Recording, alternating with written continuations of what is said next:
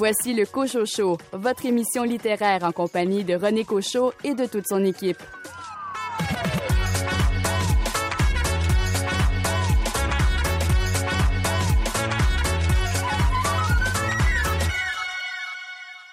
Ici René Cochot, bienvenue à votre rendez-vous littéraire. Au sommaire cette semaine, une entrevue avec Jolène Ruet concernant son roman Les danseurs étoiles parasitent ton ciel.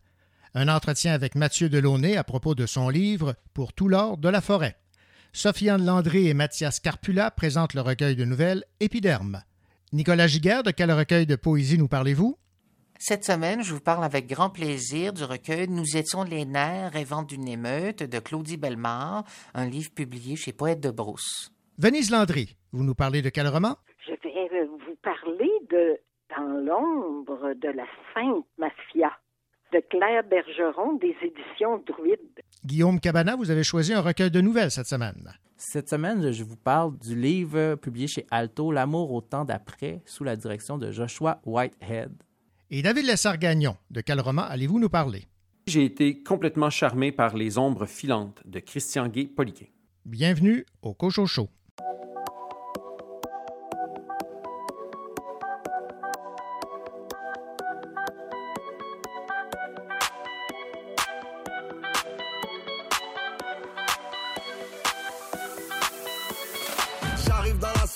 les Gambino à la bambina, ça vient de Si tu veux fumer, t'inquiète, j'ai le bon dealer. Si tu veux kiffer, t'inquiète, je suis un bon dealer. Le chip à la cama à l'aéropuerto. Avant que tu la fumes, l'olive est plus fuerte.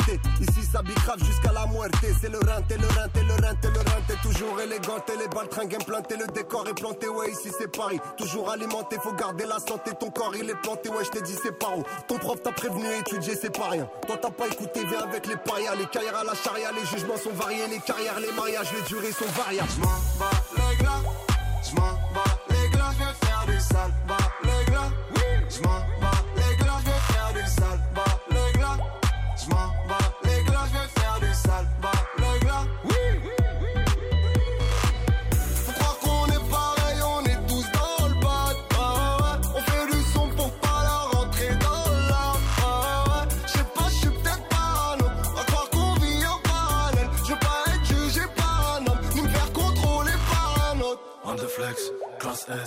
Mode S, yes, espèce, des caisses. God bless. Produit de qualité, terrain qualifié, brigade acquittée, cellule habitée, gros cul sur talon, défonce au ballon, flic assermenté, passe pas au JT, du rouge dans le regard, du bleu dans les rétro bobo, pense nous connaître, loin des yeux près de l'écran, des affaires alléchantes, alléchantes, mon bébé, t'es joli quand tu chantes, dommage que c'est les bracelets sont serrés, les faits non avérés, les violences télérées, contraint d'accélérer, n'a changé, sauf que ça snap dans les tranchées. Rien n'a changé, sauf le tarot sur le songé. J'm'en bats les glas, j'm'en bats les glas, j'vais faire du sale, bats les glas. J'm'en bats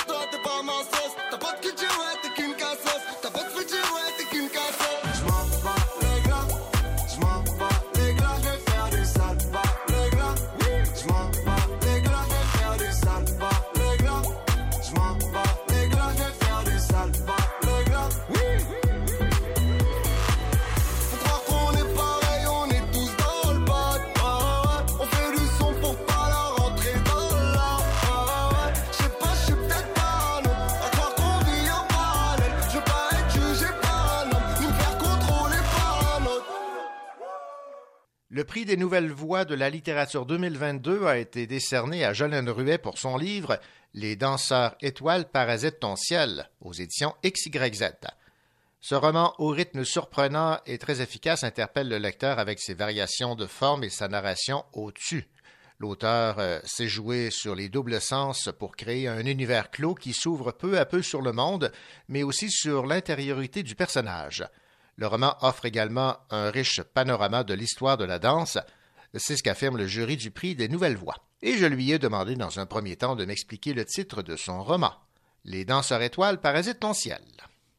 Ben, les danseurs étoiles, c'est euh, dans la, notion très dense, alors euh, que ce soit danseur étoile, parce qu'il y a différents termes, là, je veux dire premier danseur, premier soliste, mais là, c'est vraiment pour l'aspect imagé avec ces constellations de danseurs étoiles qui hantent le personnage principal, parce que c'est son souhait le plus cher. C'est pas un rêve, c'est une aspiration de carrière de faire partie de ces gens-là, mais est-ce qu'elle en a les capacités? C'est là la grande question. Alors, c'est pour ça qu'il parasite son ciel. Ah. Et euh, d'où vous est venue euh, l'idée d'écrire ce roman? Vous m'expliquiez que ça partait de, de, de choses qui vous ont été dites. Oui, c'était ben, une rencontre avec une étudiante euh, à l'école de ballet. Puis elle avait compté. Euh, parce que oui, on était plusieurs et il y avait quelqu'un qui avait posé une question un peu cliché sur le ballet. Puis il avait dit Ah, c'est-tu comme on le pense? Est-ce que les professeurs sont vraiment euh, difficiles et intransigeants? Elle disait non, sauf une. Et j'ose croire qu'elle a pris sa retraite depuis l'anecdote, mais qui avait dit Attention, là, il y a de la grossophobie il avait tout donné une bonne classe, les élèves, et la professeure, en voulant les féliciter, elle avait dit qu'ils méritaient tous une crème en glace, sauf une qu'elle a pointée parce qu'elle trouvait qu'elle était trop grosse pour les standards du ballet. Et moi, ça m'avait marqué à l'époque parce que c'est quand même choquant comme anecdote. Et en même temps, j'ai zéro abordé les clichés du ballet pour ce roman-là. Mais c'est simplement d'avoir associé crème glacée et danse classique. Ça pouvait plus se défaire de mon cerveau. Et quand j'ai moi-même travaillé au Dairy Queen de Schlager Maisonneuve, et que j'ai voulu parler de mon parcours post-scolaire, ben c'était là, c'était cristallisé. Je devais parler de, de ballet et de molle. D'accord. Mais euh, vous ne connaissiez pas nécessairement le, monde de la danse, là? Absolument rien. Ou presque, je veux dire. Euh, j'étais vraiment des gens qui connaissent Casse-Noisette ou, mon Dieu, euh, Gisèle le, lac des Cygnes. Mais non, après ça, ça a été une année complète de d'empirisme. J'ai pris des cours euh, parascolaires à l'école supérieure de ballet. Fait que j'ai eu ma base. Et même quand j'ai fait la réécriture du roman, je me suis réinscrite dans des cours. Puis c'est là que j'ai rencontré aussi celle qui a été ma conseillère en danse classique. Parce que, oh mon Dieu, pour l'anecdote, c'est parce qu'elle voulait savoir les backgrounds de chacun. Et là, quand j'ai dit que j'avais pris des cours à l'école supérieure, j'avais l'air vraiment bonne, mais après ça, j'étais facilement démasquée. Je suis vraiment pas une ballerine. je dis tout le temps que je suis plus proche du mosh pit que du ballet. On n'est pas dans le même type de danse. Je suis plus punk. Fait vu que je trouvais ça gênant qu'elle me replace tout le temps, ben à la prof, j'ai dit en passant, euh, ben c'est pour un roman ça te tente-tu de m'aider? Puis elle a dit, j'adore la littérature, j'embarque. Puis euh, même encore aujourd'hui, sur des projets actuels, euh, est encore, est encore avec moi. puis ça a été beaucoup, c'était très, très euh, boulimique. Justement, je voulais être Prunelle. Alors, Prunelle qui est vraiment geek aussi de l'histoire de la danse et des danseurs et des danseuses qui ont été marquantes. Mais j'ai lu sur les danseurs, d'écouter les documentaires, aller au ballet. Même quand j'étais partie en voyage à Londres, je suis allée voir des ballets là-bas. Ça a été euh, vraiment une immersion. Là. Et euh, cette intensité-là dans l'appropriation d'un thème, euh, c'est toujours le cas ou c'est vraiment pour l'écriture du livre que vous vous êtes autant investi? J'ai l'impression que hum, c'est ma base, sûrement pour me rassurer. Avec mon premier roman, ça parlait de Dolly Parton. Fait que oui, j'ai cherché sur sa vie, mais la recherche était nettement moins exhaustive. Fait que d'où le fait que mon prochain roman, on dirait que je l'appréhende parce que je me dis à quel niveau de recherche je veux aller cette fois-ci. Genre, mon mode de vie, le temps que je peux. Et aussi l'importance euh, du sujet à, mêler justement euh, différentes thématiques qui n'ont pas nécessairement de, lien avec les autres. Jusqu'où il faut que j'aille pour euh, bien, bien l'utiliser. C'est drôle, au Salon du Livre, ils, ont abordé la question tout à l'heure, puis c'est vrai que moi, je suis peut-être du côté plus de recherche que moins de recherche, mais est-ce que ça me nuit? Je sais pas, j'ai l'impression que plus on le maîtrise, plus on peut justement, se laisser aller à l'intérieur euh, de ça. Parce que de toute façon, je me base toujours sur mon expérience personnelle puis mes émotions à moi. Fait je veux juste comme donner une autre couche aussi à, à mes textes comme ça. Et, et qu'est-ce qui vous a amené à l'écriture? Oh mon Dieu! Ben, c'est comme un. Mon Dieu, c'est c'est- l'histoire de Prunelle, c'est de parler des, des chemins croches. Puis à la fois, je me dis que mon- à quel point mon chemin est croche, que c'est toujours la créativité qui est euh, le moteur de ma vie. Parce que quand j'étais jeune, c'est drôle. À mon premier lancement, Madame Mireille était là. Puis à- chez Madame Mireille, j'avais écrit des pièces de théâtre. J'étais en deuxième année primaire. Je faisais des pièces de théâtre, j'écrivais des poèmes. euh, ça a tout le temps été là, mais j'ai fait beaucoup de théâtre. Puis après, ben, l'école que j'ai faite, ce n'est pas l'école euh, supérieure de ballet, c'est l'école de l'humour. fait que c'est sûr que euh, l'écriture était toujours là, mais au début, c'était dédié pour la scène. Puis finalement, a tellement accordé d'importance sur la place des virgules. J'ai comme sur scène, on s'en fout, puis tu peux tout le temps le réimproviser. Mais j'ai préféré, euh, à ce moment-là de ma vie, de juste garder le texte, juste garder l'essentiel. Puis c'est encore, c'est encore là aujourd'hui, tu sais, justement, là, je travaille sur l'adaptation théâtrale des Danseurs étoiles. Fait que, tu sais, tout, tout se recoupe à un moment donné, mais je le réalise bien que c'est toujours là la base, c'est les mots. Donc, l'amour des mots et, partager ce- cette passion pour les mots. là. Ben oui, la communication, parce que je fais, aussi de la radio, fait que c'est sûr que pour moi, j'écris comme. J'ai toujours le sentiment, après ça, à quel point c'est vrai de. Je parle comme j'écris, j'écris comme je parle, mais c'est clair que ça s'alimente. Et en même temps, je veux dire, la tradition euh, des contes, que ce soit oral, pour moi, justement, les, mots, justement, qu'ils soient oral ou écrit, ça reste, ça reste la même matière. Et euh, le fait d'avoir été consacré, de, recevoir un, prix, j'imagine que c'est un, un boost pour vous, là. Et ce qui est drôle, c'est que je. C'est elle qui a gagné la dernière fois ou l'avant-dernière fois, c'est Christine Beaulieu. Puis on est à la même école secondaire que moi. Puis dans le roman, tu sais, je fais référence à une espèce de Wall of Fame d'école secondaire. là. Dans le cas du livre, c'est les estacades. Mais moi, je suis allée à Chevigny et elle aussi, puis on est tous les deux sur le même mur. Puis à l'époque, je me dis, oh mon Dieu, euh, je- qu'est-ce que je fais là, sur ce mur-là? Puis j'avoue, comme maintenant, à avoir eu euh, un prix en Mauricie, je me dis, Colin, tu sais, il prend de la valeur, mon portrait dans la- l'Agora de mon école secondaire.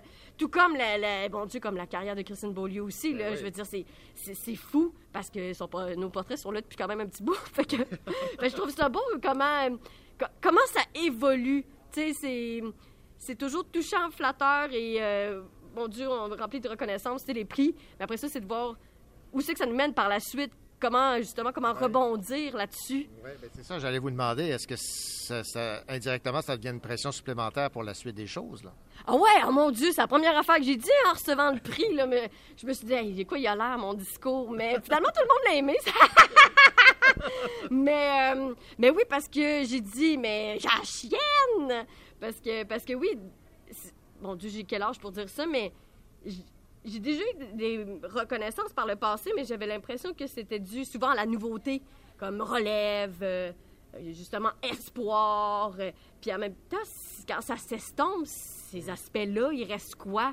Bien, il reste de travailler, il reste d'avoir saisi ces moments-là, puis de pouvoir comme les faire grandir avec nous, puis avec nos œuvres, puis notre travail. Fait que, fait que c'est un mélange de tout ça. là. Comment, euh, comment saisir la balle euh, au, au bon ou comment la saisir au loin? Je sais pas c'est quoi votre sport préféré. Là. On dirait que j'avais un référent de balle molle obscur. ouais. Donc, c'est donc, encourageant dans le Ben oui. sens, où vous allez continuer, là. Ah, ben ça, j'avais déjà pas le choix là, depuis, euh, depuis, depuis le premier roman. Parce que c'est drôle, c'est aussi. euh, Il y a- il y, a tellement. C'est tellement pas une autobiographie, justement, je suis pas ballerine, mais avoir eu des moments euh, très personnels qui sont dans, dans Les Danseurs Étoiles. Il y a un moment. Ah non, elle a été coupée cette scène-là, mais c'était au Carrefour Jeunesse Emploi. Et elle parlait avec une orientrice, euh, le personnage principal, mais moi, ça m'est déjà arrivé, tu sais, de jaser avec quelqu'un de carrière, puis elle m'avait dit, Jolène, vas-tu vraiment continuer l'écriture? Puis j'ai vraiment dit à Marie-Louise, elle s'appelait Marie-Louise, ben, j'ai décidé que l'écriture romanesque, c'est là que j'allais continuer. On dirait que depuis ce jour-là, c'était une espèce de point le final de là-dessus, on se stinera plus. Là. Ça, c'est ma base, puis après ça, je m'amuse ou on va là où les choses vont bien. Mais je peux pas dévier de l'écriture romanesque. Très bien.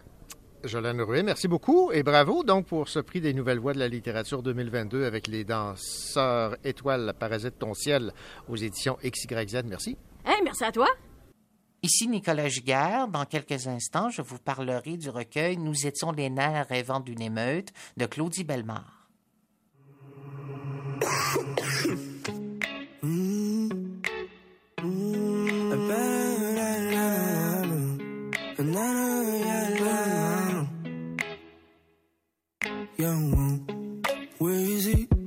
On le cherche partout dans la ville, le pauvre la cervelle en travaux.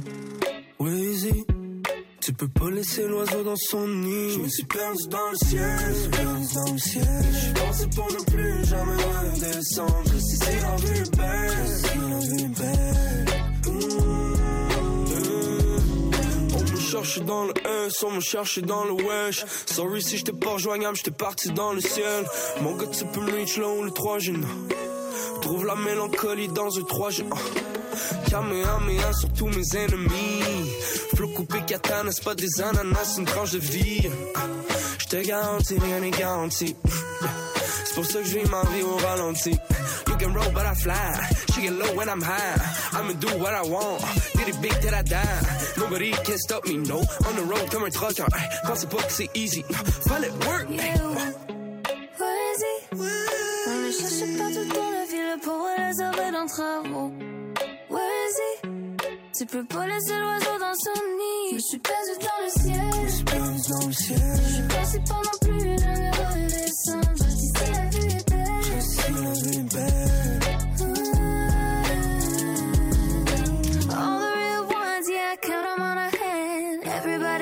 well, it's goodbye. I know what they say, baby, I know how it is. Now I'm doing my thing, it feels right.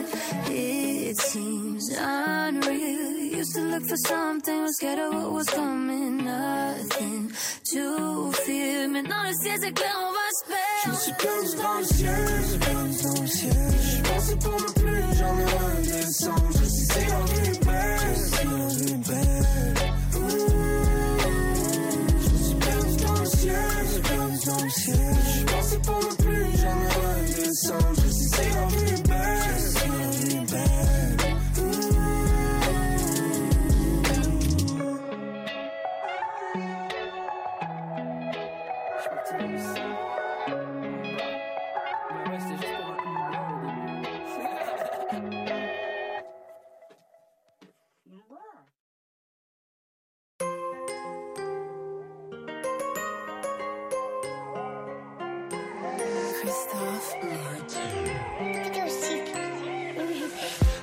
Pascal Saint-Pédis.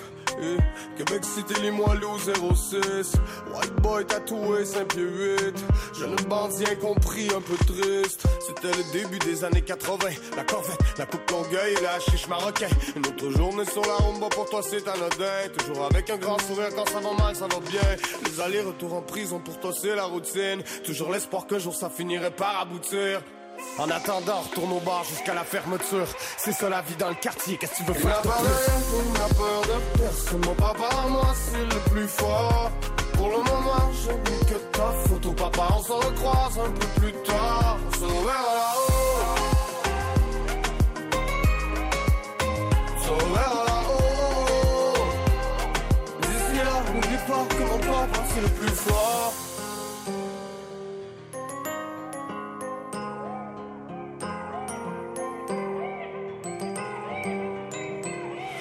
La première fois que tu vu passer, t'es tombé amoureux. Les French kiss à la roue la tech après un pétard ou deux. Des jours le monde est à personne, des jours il est à vous deux. T'avais pas prévu ma venue neuf mois plus tard à rouler. T'avais de l'amour mais t'avais rien de dépendant affectif. T'as tout jeté par la fenêtre, même sa pilule contraceptive. Tu sors en maison de transition mais tu repars en courant. Maintenant je comprends et je t'en veux pas d'avoir raté l'accouchement.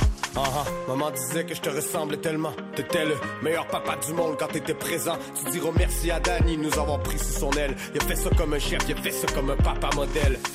T'étais où à mon anniversaire à Poké à Noël? Je t'attendais toute la journée, je me faisais mal à moi-même. Mais je savais que t'allais revenir, papa. J'ai rêvé dans ma chambre en écoutant du Nirvana. Il n'a de rien, il n'a peur de personne. Mon papa, moi, c'est le plus fort. Pour le moment, je n'ai que ta photo, papa. On se recroise un peu plus tard. On se reverra là-haut.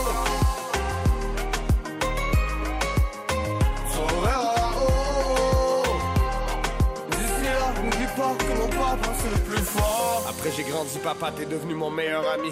J'ai vu, j'ai compris, j'ai vécu, j'ai appris. Tu disais toujours allez-y les petits gars je sais pas. 50 dollars de jeu au dépanneur, sais pas. Tu disais faites ce que je dis, mais ne faites jamais ce que je fais. Ne vendez pas ce que je vends, non, ne fumez pas ce que je fume. Ah, laisse-moi l'écrire avec ma plume. Ce soir les anges pleurent, papa est mort dans sa cellule. Il n'a peur de rien, il n'a peur de personne. Mon papa, moi, c'est le plus fort. Pour le moment, je photo. Papa, on se recroise un peu plus tard. On se reverra.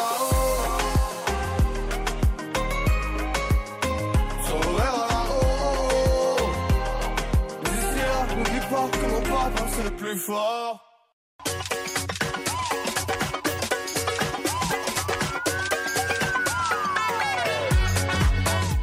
Sa bibliothèque est pleine de livres, mais il n'est jamais rassasié. Nicolas Giguère.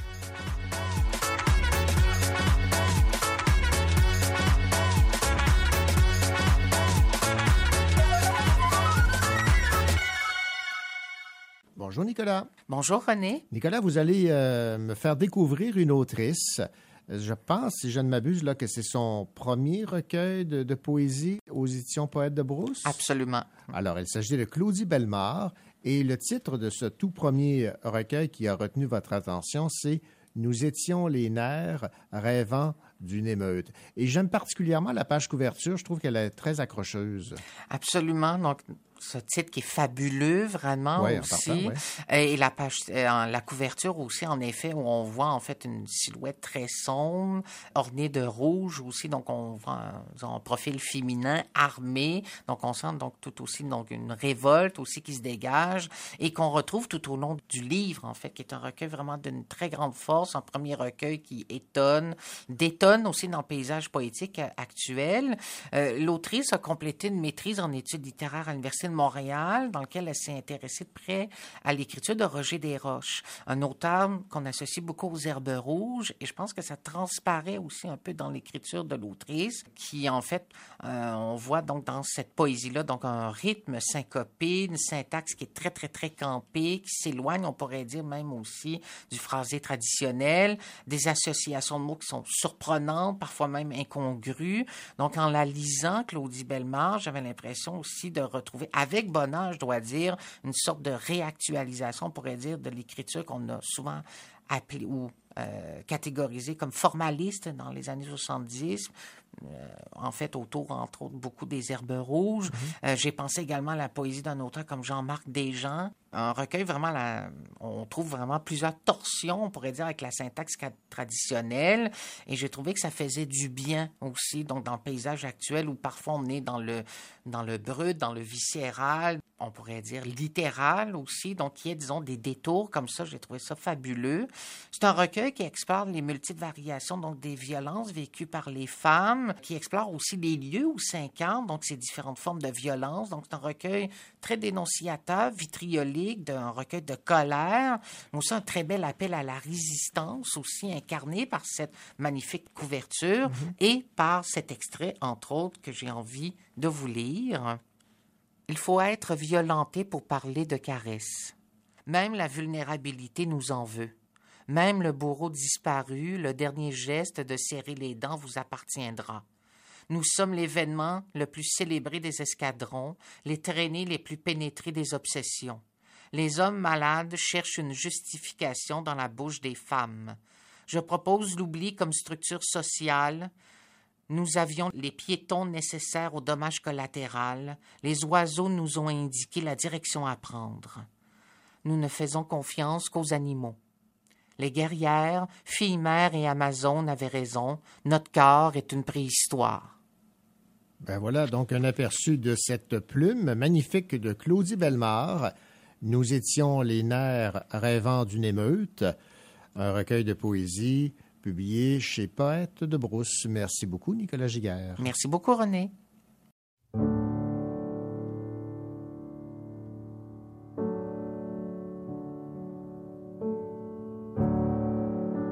Les jours et les saisons,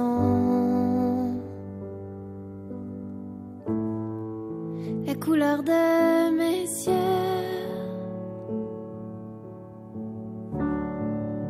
les paroles des chansons. Celles qu'on chantait à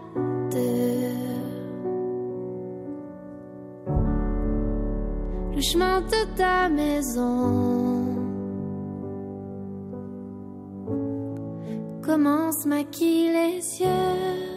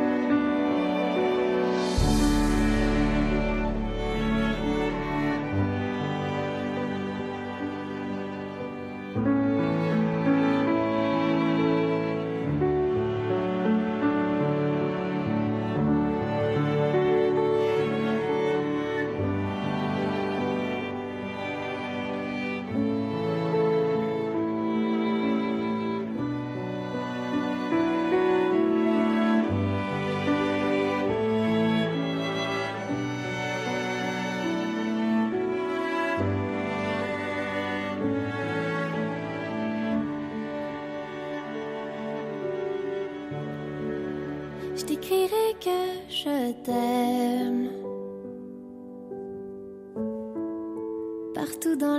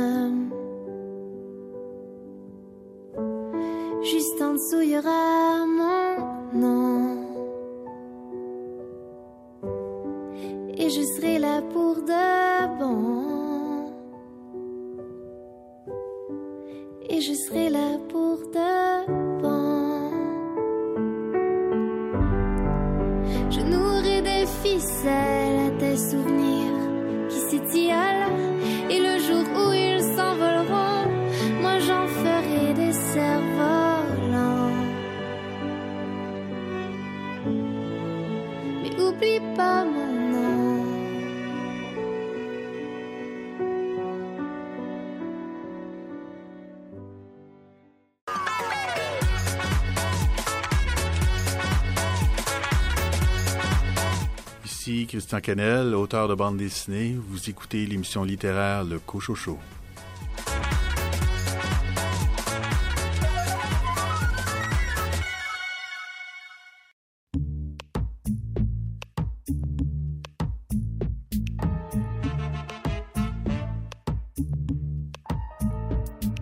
Mon nom c'est Andy, mais tout le monde m'appelle Candy. Même quand je suis sûr comme un bonbon, j'ai jamais raison. Parce que je connais pas grand chose dans vie.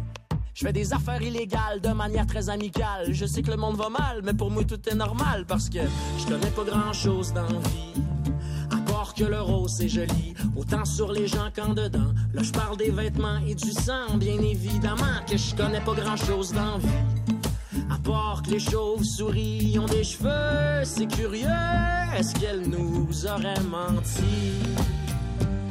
Candy, can't you see? Je suis candide, qu'en dis-tu, toi, quand tu vois pleurer de joie? La vie est vide de sens ici, on ne saisit pas la chance qu'on a de vivre à fond à chaque fois?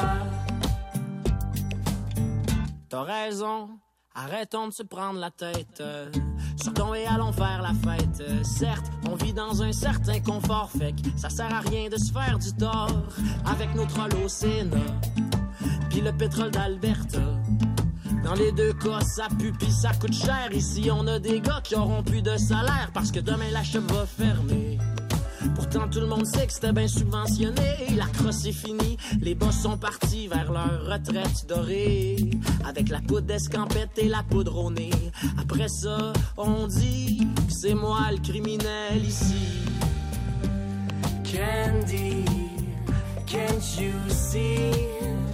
Je suis candide, qu'en dis-tu toi quand tu vois pleurer de joie La vie est vide de sens ici, on ne saisit pas la chance qu'on a de vivre à fond à chaque fois.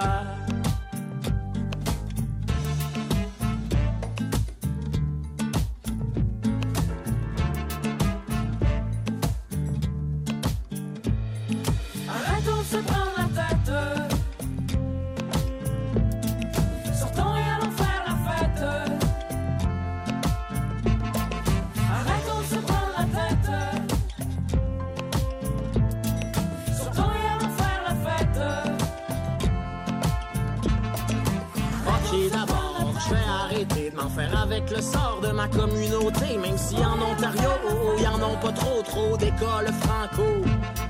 S'excuser de vivre en français, c'est comme demander Je peux-tu respirer là s'il vous plaît? Mais jamais nous nous mettrons à genoux Whatever you tell us to do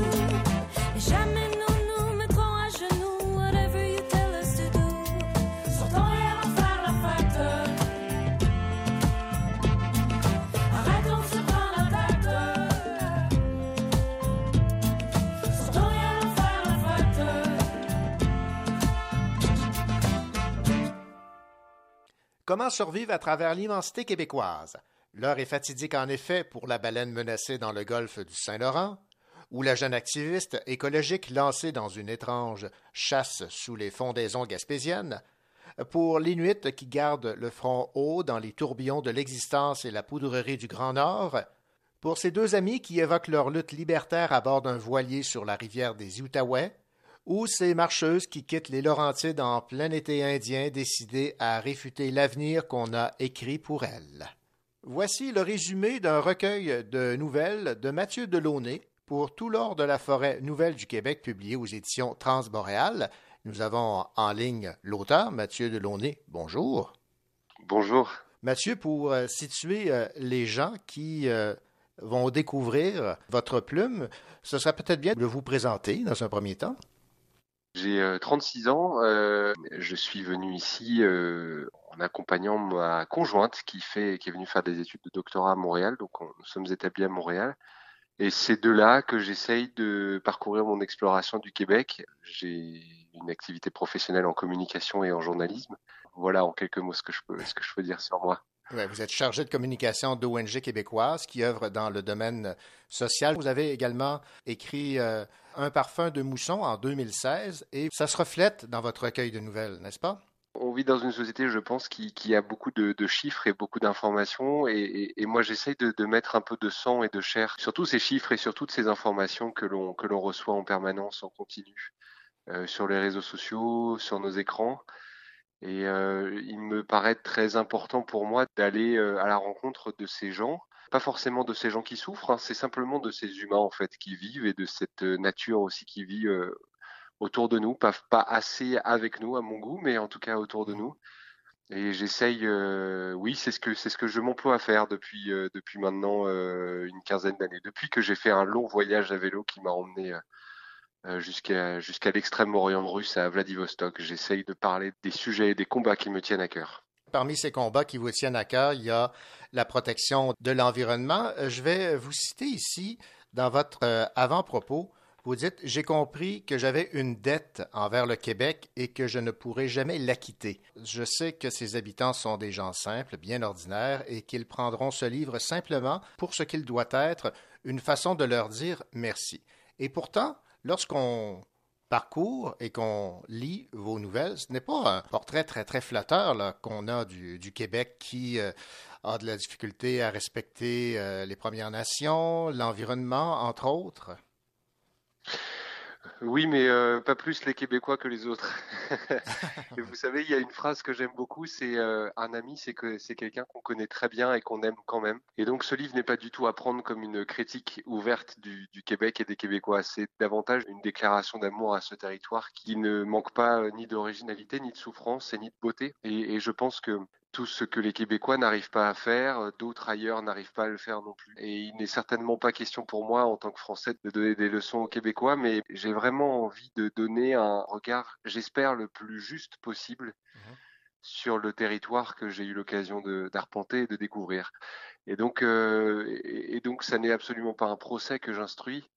Euh, c'est vraiment, j'essaye de décrire les choses telles qu'elles sont. Alors parfois, les choses quand elles sont décrites, elles font, elles font mal à lire euh, et j'ai conscience que certains Québécois pourraient avoir mal en le lisant, mais il faut surtout pas que euh, les lecteurs, euh, les lectrices prennent ce livre justement comme un coup de, poignard. Moi, je sais l'arrogance française ici au Québec et, j'espère vraiment ne pas être tombé dans ce piège-là. Analysons maintenant, Mathieu Delaunay, quelques-unes de vos nouvelles. On va commencer par la première, le golf, où il est question du sort qu'on réserve à nos baleines, si euh, populaires chez les Québécois autant que chez les euh, touristes. Alors, on se préoccupe du sort qu'on leur réserve et vous terminez cette euh, nouvelle de la façon suivante. Je vous propose maintenant de retrouver Daniel Lepage qui a délocalisé son bulletin météo à Gaspé. Bonjour Daniel. Alors, étonnamment, beaucoup de soleil et de chaleur en ce mois de mars malgré quelques fortes pluies. Alors, allons-nous pouvoir sortir les barbecues plus tôt que prévu cette année? Cette chute est, est volontairement sarcastique mmh. et ironique. Pour tout vous dire, je, je, me fais aucune illusion sur notre façon de traiter l'environnement, euh, québécois ou pas. Hein, ça n'a rien à voir. C'est pas une question de, de nationalité ou de, ou de province. Je me demande si nous ne sommes pas bons qu'à détruire les choses que l'on a autour de nous. Et en fait, l'histoire de cette baleine, c'est simplement, j'ai voulu me mettre dans la peau d'un animal et, et, pour essayer de décrire le drame que, qui se joue dans les profondeurs du golfe du Saint-Laurent ou le long de ce fleuve magnifique. Et il s'avère que j'ai lu avec horreur que le golfe du Saint-Laurent, en 2040 ou 2045, pourrait très probablement devenir une zone morte. C'est-à-dire qu'il y aurait plus suffisamment de vie marine et aquatique pour que les animaux puissent continuer de s'y reproduire et puissent continuer d'y vivre et ça aurait des conséquences évidemment directes sur euh, la faune, sur la flore, mais bien sûr sur les, sur les populations humaines. Quand j'ai traversé la Basse-Côte-Nord euh, à, à, ski, j'ai aussi euh, des, découvert des, des, des, enjeux environnementaux extrêmement préoccupants. Et donc cette nouvelle, j'ai voulu donc faire parler à la première personne du, du singulier une baleine, et je la conclus en, en, venant en fait à un bulletin d'information de, de Radio-Canada et cette chute est assez ironique et sarcastique. Elle a pour but de montrer que même le présentateur d'un bulletin euh, de Radio-Canada, qui est supposé être le plus renseigné possible, pense que en fait c'est plutôt une bonne nouvelle qu'il n'y ait euh, plus du tout de neige et plus du tout de froid euh, en Gaspésie au mois de mars, parce que ça permettra de faire griller des saucisses. Voilà. Voilà, c'était tout l'enjeu de, ce, de cette nouvelle. C'est un peu triste. Parlons maintenant de cette nouvelle qui m'a jeté par terre, l'Inuit. Alors, on, est dans le nord du Québec euh, et euh, on a essayé d'éliminer du mode de vie des Inuits les chiens de traîneau. Absolument. Euh, J'ai beaucoup lu en fait sur ce sujet. Le personnage principal de cette nouvelle, je l'ai rencontré. Alors, je procède toujours comme ça, c'est-à-dire qu'en général, il y a des rencontres et ensuite je mets dans un personnage plusieurs personnages pour en faire un qui soit un peu plus dense. Et cette anecdote-là, je l'ai euh, lue dans un documentaire qui s'appelle The Angry Inuk, je crois, euh, et, qui raconte justement euh, bah, ce drame que qu'ont vécu les, les, les, peuples autochtones, enfin et les Inuits en l'occurrence, quand les euh, employés du gouvernement du Canada sont venus pour abattre les chiens de traîneau. Pour certaines raisons, c'était vrai, c'était un problème sanitaire mais il y a une volonté en fait de tuer l'Indien dans l'enfant, quoi. Et donc tout ce processus en fait de d'absorption des minorités par une nation majoritaire, ça je l'ai aussi euh, vu. Euh, c'était matérialisé différemment, mais je l'ai aussi vu euh, matérialisé en, en, Asie du Sud-Est, par exemple, où les ethnies majoritaires écrasent les ethnies minoritaires. C'est un processus de colonisation bien connu et bien connu aussi des autochtones parce que ça, je sais que dans d'autres nations autochtones, en Australie notamment, mais aussi en Guyane, il y a des, des, processus un peu similaires qui ont été effectués. Mais je sais que beaucoup de Québécois ignoraient cet événement-là. Et en général, il marque beaucoup. C'est aussi pour ça que j'ai voulu le, le, mettre sur le papier. Oui, ben je, je, fais partie du lot de ces Québécois qui ignoraient ce, fait de, l'histoire. Autre chose qui semble assez universelle, qu'on peut retrouver dans bon nombre de pays, c'est votre nouvelle qui a pour titre Le Champ, qui se déroule à Donham, en Montérégie, sur l'exploitation de la main-d'œuvre agricole étrangère.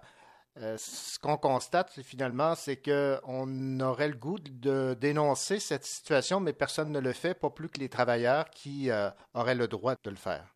Oui, la façon dont on traite les travailleurs étrangers euh, veut dire quelque chose sur euh, sur notre société. Alors euh, c'est pareil en France, hein, c'est pareil en Espagne, c'est pareil partout en fait aux États-Unis, dans mmh toutes les nations un peu riches, des travailleurs pauvres viennent pour pour gagner un peu plus d'argent. Et je veux pas non plus, c'est pas non plus une nouvelle qui a pour but de, de, de, prendre les travailleurs étrangers pour de pauvres travailleurs, parce que j'ai je, bien conscience que avec ce qu'ils gagnent en un ou deux mois, il, ça leur permet de nourrir une famille pendant toute une année. Ce que j'essaye de remettre en perspective, c'est le système. Je ne veux pas euh, tomber dans le cliché et, et dire que euh, les, les, travailleurs étrangers ne sont que des victimes. Ça, c'est quelque chose aussi que j'ai appris pendant mes reportages. Personne n'est toujours qu'une victime. Ouais. Mais c'est sûr qu'il y a des gens qui sont plus exploités que d'autres. Et en l'occurrence, les travailleurs étrangers sont évidemment beaucoup plus exploités que, que les travailleurs euh, que les travailleurs québécois mais peut-être que nous aurions peut-être euh, mieux à faire à nous notamment à nous à nous occuper de nos propres terres et, de nos propres récoltes pour faire en sorte que les choses se passent euh, mieux. Autre nouvelle, Mathieu Delaunay, qu'on retrouve dans votre recueil pour tout l'or de la forêt. Il a pour titre L'avenir. Et là, c'est un parfum de fin du monde qui est présenté avec un, retour aux sources, à la nature. C'est ce que vous souhaitez, qu'on revienne à des choses plus simples, respectueuses de l'environnement? Écoutez, c'est la question qui me hante depuis euh, des années. Je pense que c'est très difficile à mettre en place, mais je pense que ceux qui le peuvent, c'est un petit peu mon, mantra à moi, c'est fais ce que tu peux faire. Enfin, ce que tu peux faire, fais-le surtout. Et donc, je réfléchis beaucoup, à ce retour à la nature, à une vie en tout cas plus simple, à, à une forme de convivialité. Je lis beaucoup euh, un, un, grand intellectuel qui s'appelle Ivan Illich et qui, qui euh, nous, nous, nous, exhorte à revenir justement un peu plus de simplicité, un peu moins de technologie, à refaire les choses par nous-mêmes, en fait, tout simplement. Et euh, oui, c'est un parfum de fin du monde, donc c'est euh, une histoire du Québec en 2035, donc c'est une forme de, dystopie, mais j'ai voulu y apporter une fin un peu plus heureuse, ou en tout cas un, espoir, même si je ne crois pas tellement en ce, concept-là. Je pense qu'il est encore temps de faire les choses mieux que ce que l'on fait. L'avenir, à mon avis, passe par, euh, par un retour à plus de simplicité, plus de sobriété, et peut-être un, une, une relation plus amicale avec le vivant et avec ce qui nous entoure. Euh, et je pense qu'on y gagnera en, en, joie de vivre, en amitié, en échange. Je pense qu'on a un, tout intérêt à mieux traiter nos semblables et à mieux traiter le vivant. Mais pour mieux le traiter, il va nécessairement falloir euh, accepter de se déposséder de nos téléphones, ce même téléphone qui vous permet de m'appeler et, et, et, de, et de discuter de, de, littérature. Mais voilà, vous voyez, je, mmh je pense qu'on peut faire euh, mieux avec un petit peu moins. Ça, j'en ai, j'en ai la conviction, ouais. Qu'est-ce que vous aimeriez qu'on retienne, Mathieu Delaunay, de votre recueil de nouvelles pour tout l'or de la forêt Nouvelle du Québec? Il y a une phrase que j'aime beaucoup, c'est enfin un triptyque que j'aime beaucoup, c'est lire, comprendre, agir. Et donc j'espère que ce livre sera plus un moyen d'action. Je souhaite de tout mon cœur que ce livre donne envie à des gens de se mettre en marche, un peu comme les trois euh, femmes de la, de la dernière nouvelle, de l'avenir. Mmh. J'espère qu'il déclenchera des, des, envies, des passions euh, chez les gens, euh, chez ceux qui le liront. Parce que je pense qu'on a besoin d'action, que la réflexion, à mon avis, a été menée en long, en large et en travers, et qu'il est temps, à mon avis, d'agir pour de vrai. Voilà, et qu'il y a déjà des gens qui le font, mais je pense, j'espère que par mon, avec ma petite pierre, avec ce petit livre, J'espère que quelques personnes pourront se mettre un peu en marche pour. Euh, et puis c'est pas forcément pour sauver l'humanité, hein, c'est vraiment pour euh, que elle retrouve une passion ou trouve une passion ou une joie de vivre. et moi, je crois beaucoup à la joie du combat et à la joie de l'engagement. Donc, j'incite toutes les personnes qui voudraient rejoindre cette joie à s'engager à, le faire parce qu'elles vont, elles vont trouver beaucoup de sens et beaucoup de, plaisir et de sel dans leur vie. Ben, on va souhaiter que ce soit un vœu exaucé. Mathieu Delaunay, je rappelle le titre de votre recueil de nouvelles pour tout l'or de la forêt nouvelle du Québec aux éditions Transboréal. Et euh, je rappelle également que vous avez publié pour cette même maison d'édition un autre recueil de nouvelles qui se passe cette fois au sud-est asiatique, Un parfum de mousson, nouvelles du sud-est asiatique. Merci beaucoup, Mathieu Delaunay. Ça a été un plaisir de discuter avec vous. Merci à vous. Merci infiniment. Ici, Venise Landry. J'ai un titre assez époustouflant cette semaine dans l'ombre de la Sainte Mafia de Claire Bergeron aux éditions Druide. So even though we face the difficulties of today and tomorrow, I still have a dream.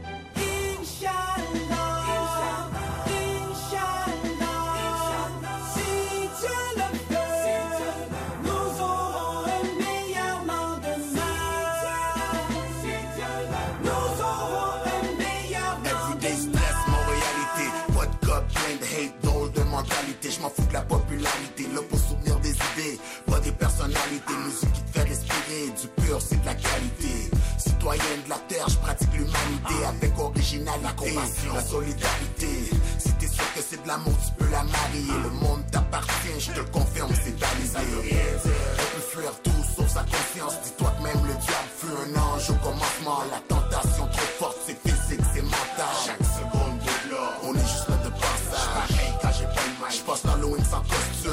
journée commence, je pars à l'aventure. Paraît que le bonheur est préférable à la fortune. Ça change pas le monde, sauf que je veux en avoir plus. I have a dream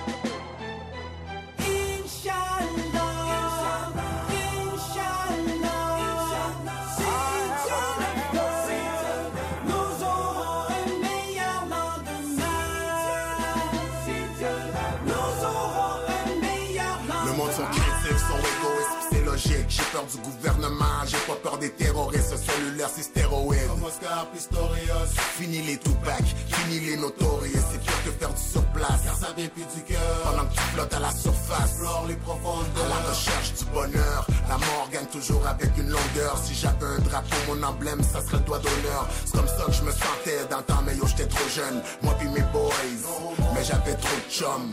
Piégé par le système, pogné dans le struggle. Si t'as regardes la pochette, puis t'analyses la photo.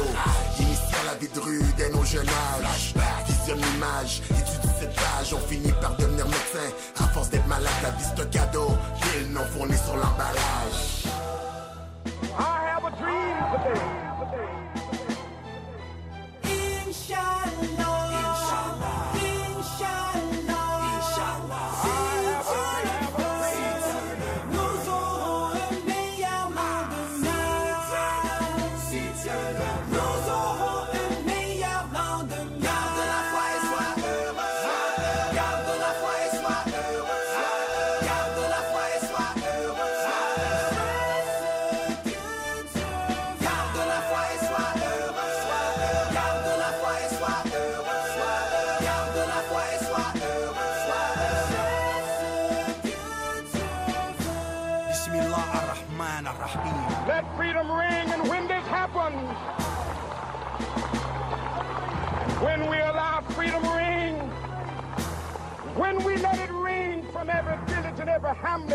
From every state and every city, we will be able to speed up that day when all of God's children, black men and white men, Jews and Gentiles, Protestants and Catholics, will be able to join hands and sing in the words of the old Negro spiritual, free at last, free at last, thank God Almighty,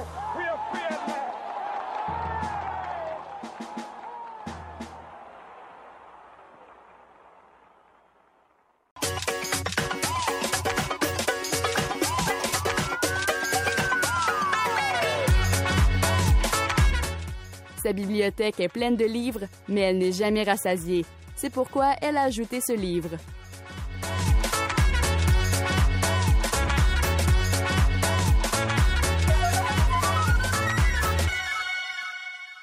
Bonjour Venise.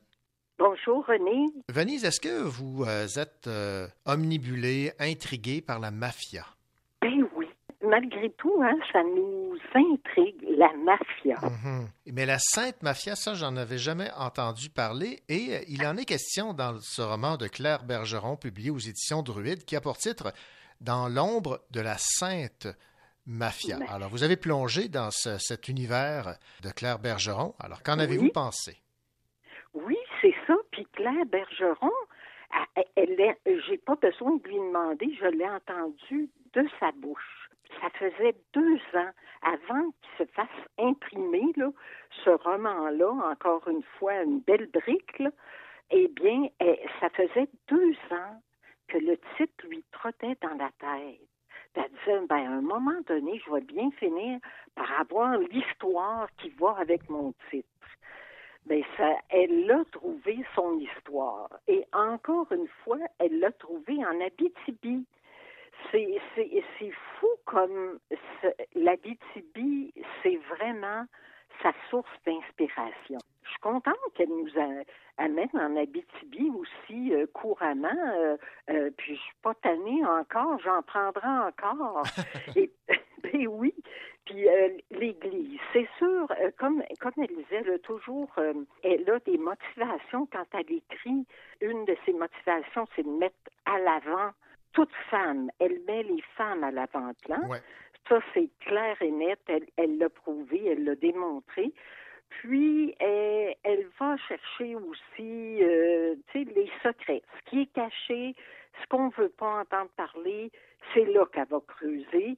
Et puis, euh, l'Église catholique, on, on en entend énormément parler qu'il y a eu des abus de pouvoir, euh, surtout sur la jeunesse. Hein? Puis, euh, là, on déplore énormément ça. Mais là, c'est pas de ça qu'elle parle. Elle va chercher un sujet qui a été plus rarement abordé, je trouve. C'est l'histoire de l'abus qui peut être fait sur euh, une religieuse. Alors, c'est de ça euh, qu'elle nous entretient.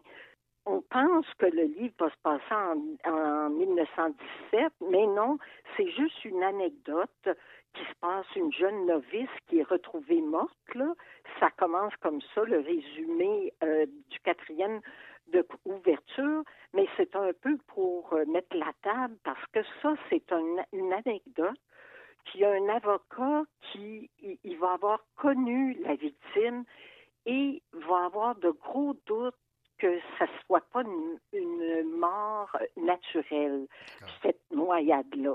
Alors, il va avoir de gros doutes. C'est la religion catholique qui cache cette anecdote-là. Alors, s'attaquer à, à la religion et à toute l'institution catholique, je pense qu'il a baissé les bras et il a laissé tomber. Il était un jeune avocat, faut-il dire. Il se déroule 25 ans et là, nous sommes en 1942 et c'est vraiment là que l'histoire va se passer. C'est qu'une religieuse, Anne-Marie de Jésus, qui arrive dans une petite municipalité de l'Abitibi, elle vient enseigner euh, la musique euh, euh, aux bénévoles, à des bénévoles. Euh, elle va, elle va agrémenter un peu cette, parce que ce sont des pionniers. C'est très rudimentaire. Ça fait 25 ans seulement que cette petite municipalité-là e- existe grâce à un curé, le, le curé de la Coursière, qui paraîtrait-il que ça se faisait à ce moment-là? Un curé rassemblait une, une douzaine de familles, puis il les entraînait euh, en Abitibi, dans une localité, puis là, ils devenaient tous des pionniers, puis ils formaient une communauté tissée serrée, parce qu'ils passaient à travers toutes sortes de défis. Et là, le curé la, la coursière est très, très aimé. Et là, tout se déroule dans ce petit village-là. Mais l'avocat va finir par euh, se présenter dans le petit village. Il vient prêter main forte au curé de la coursière pour démêler toute cette histoire-là. Car je ne suis pas arrivée à l'anecdote encore, c'est que la religieuse euh, devra euh, servir le mot est bien utilisé. Servir un des invités, c'est le père L'Étoile qui vient pour trois jours diriger la retraite. Et euh, quand euh, il se fait servir son souper dans sa chambre par la religieuse Anne-Marie de Jésus, on ne sait pas pourquoi, mais il y a, ça paraît un petit peu louche. Il a enlevé sa soutane, il s'est mis à l'aise, disons-le comme ça. Mais disons que Anne-Marie de Jésus, euh, c'est une religieuse qui a quand même du caractère. Euh, elle sent qu'il y a quelque chose d'un petit peu anormal. Alors, euh, elle réagit assez rapidement à ses avances. Et ils sont sur le balcon pendant qu'il y a un démêlé. Et le père, l'étoile, passe par-dessus bord du balcon. Il y aura enquête. Mhm. Et euh, c'est de là qu'on verra si elle, elle, sera accusée ou non. Ce sont des valeurs sûres avec euh, Claire Bergeron. Ben voilà, cette valeur sûre, elle a pour titre Dans l'ombre de la Sainte Mafia et c'est aux éditions Druide. Merci beaucoup, Venise. Ça m'a fait plaisir.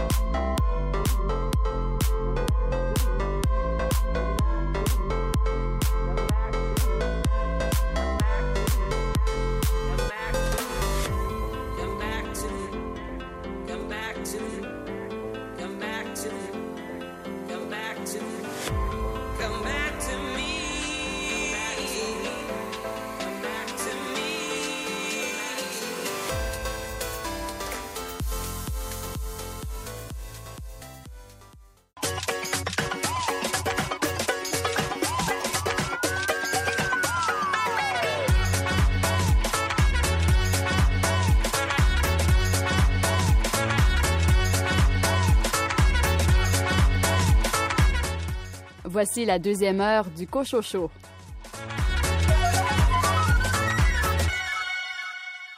Au sommaire de cette deuxième partie d'émission, Sofiane Landry et Mathias Carpula présentent le recueil de nouvelles Épiderme. David Lessard-Gagnon, quelle est votre sélection? J'ai été complètement charmé par Les ombres filantes de Christian Gay-Poliquin. Et Guillaume Cabana, vous avez lu un recueil de nouvelles. Quel est-il? Cette semaine, je vous parle du livre publié chez Alto, L'amour au temps d'après, sous la direction de Joshua Whitehead. Bonne deuxième heure.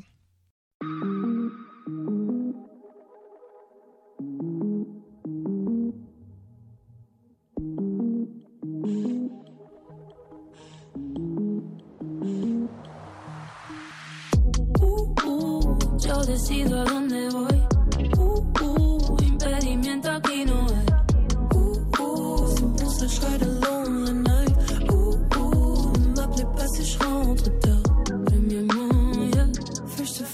First of all. Yo sé ya que tú sabes, te lo leo en la cara dulcemente, yeah. Segundo, como duele cuando me miras, sin saber tú me tiras. De cero. Les regards sont trop insistants, on pourrait se noyer dedans.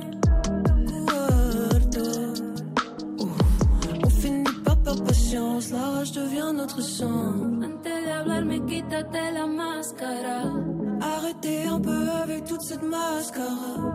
Antes de hablarme, quítate la máscara. Arrêtez un peu avec toute cette mascara. Uh, uh, yo decido a dónde voy. Uh, uh, impedimento aquí no hay. Uh, uh, c'est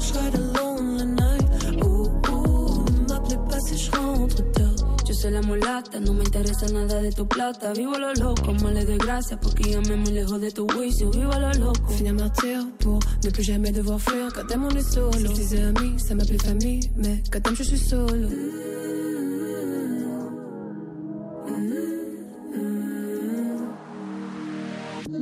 Antes de hablarme, quítate la máscara. Arrêtez un peu avec toute cette mascara. Hablarme, quítate la máscara. Arrêtez un peu avec toute cette mascara. Ouh. yo decido a dónde voy. Uh, uh, impedimento aquí no hay. Uh, uh, que je ride alone la night. Uh, uh, ne m'appelez pas si je rentre tard.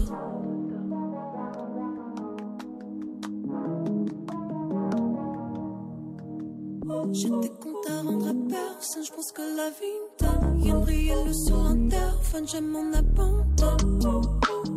Mm, aquí va la luz? Yo vivo lo loco. 14 textes, 14 écrivains, écrivaines, qui explorent, par leur voix poétique ou narrée, différentes formes de manipulation du corps. Épiderme met en scène des existences traversées de rencontres, de luttes et de transformations. une constante demeure, le besoin criant de se sentir vivant. Vivante. Nous venons d'entendre un extrait de la présentation virtuelle du recueil de nouvelles Épiderme publié par les éditions Tête Première. Épiderme s'attaque à différentes formes de manipulation du corps et de façon d'exister à travers lui. On y retrouve des textes sur des sujets aussi divers que la mort, le sexe, la douleur, la perception des sens.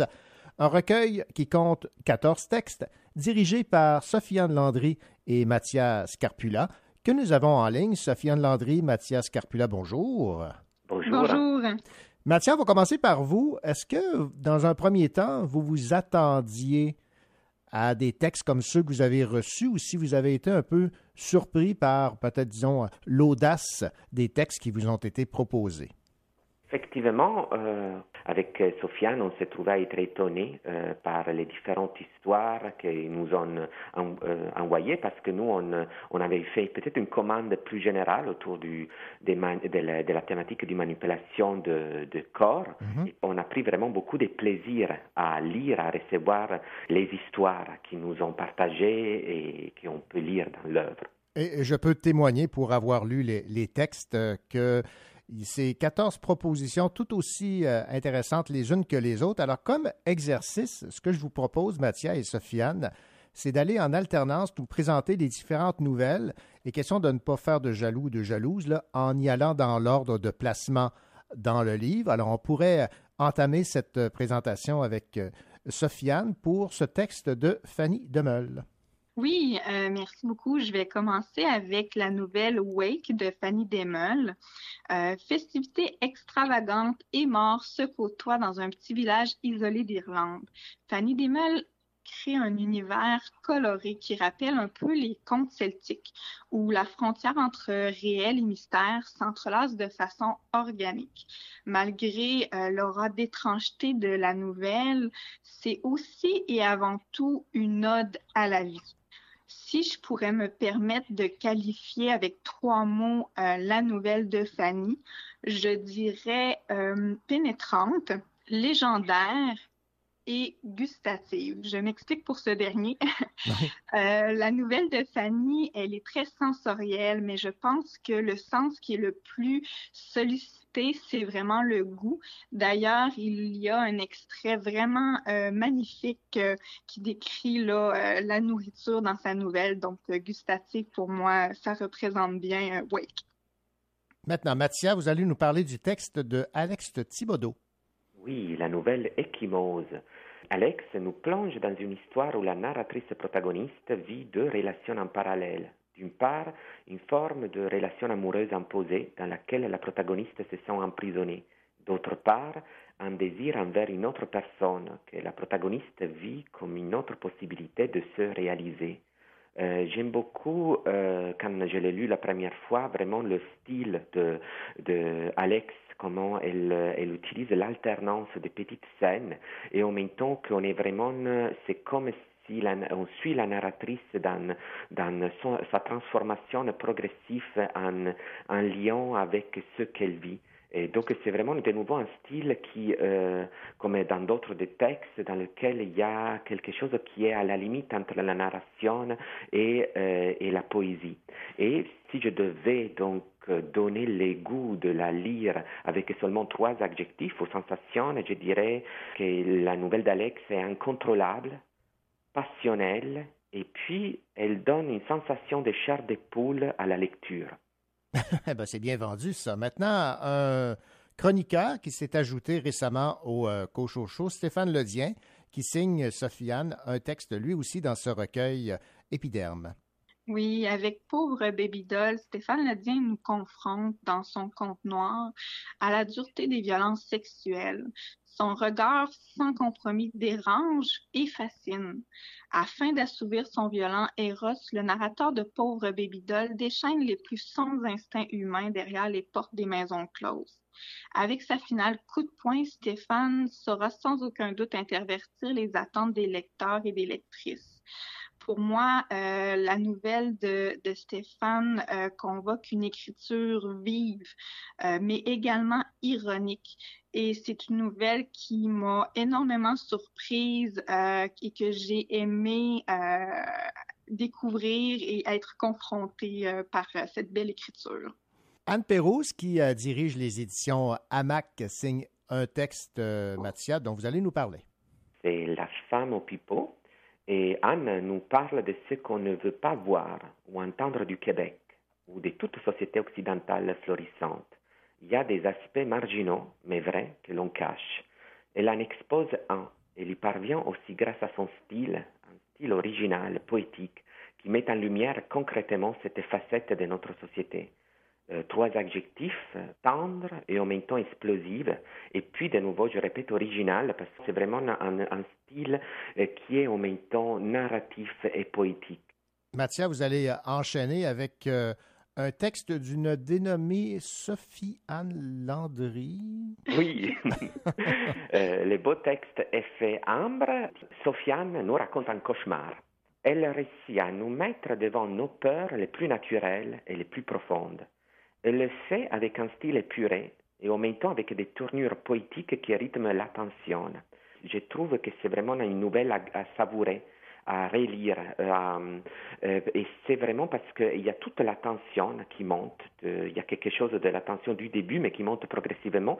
Mais il y a aussi quelque chose de ténu, euh, grâce cette fois avec juste les tournures poétiques de certaines phrases, de certains paragraphes. Donc comme adjectif, je dirais aigre douce, caressante comme du velours, délicieuse. Sofiane, euh, on va poursuivre notre coup d'œil sur les textes de ce recueil euh, Épiderme avec cette fois la proposition de Nathalie Fontalvo.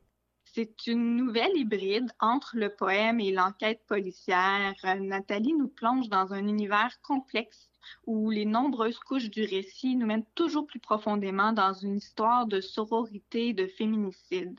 Une histoire hors du temps, euh, mais toujours d'actualité.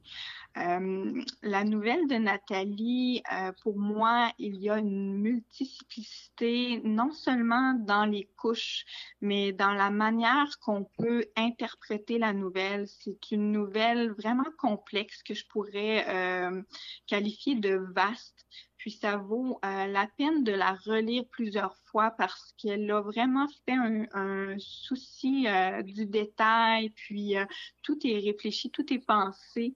Puis on retrouve aussi un grand sentiment d'empuissancement dans sa nouvelle. Donc, une très belle première nouvelle pour Nathalie.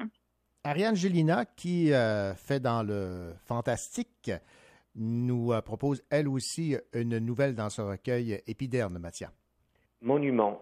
Euh, dans cette nouvelle, donc, on a un pont qui parle, et puis la peau d'un autre personnage, une adolescente, qui se remplit de rouille progressivement, parce qu'elle se nourrit de la douleur autrui.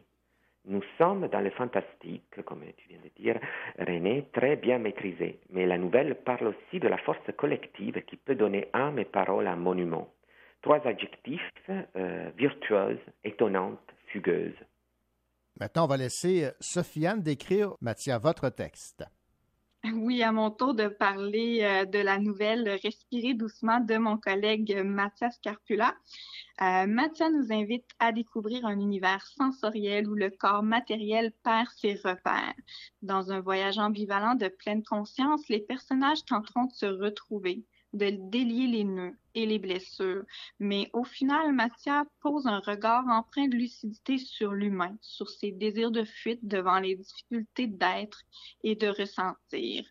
Euh, pour moi, qui m'a marqué le plus dans la nouvelle de Mathias, c'est euh, l'impression d'un passage, un peu comme un, rituel ou un, un- une transition euh, que vivent les personnages. Puis on voit aussi le côté palpable des corps euh, bien décrits de Mathias.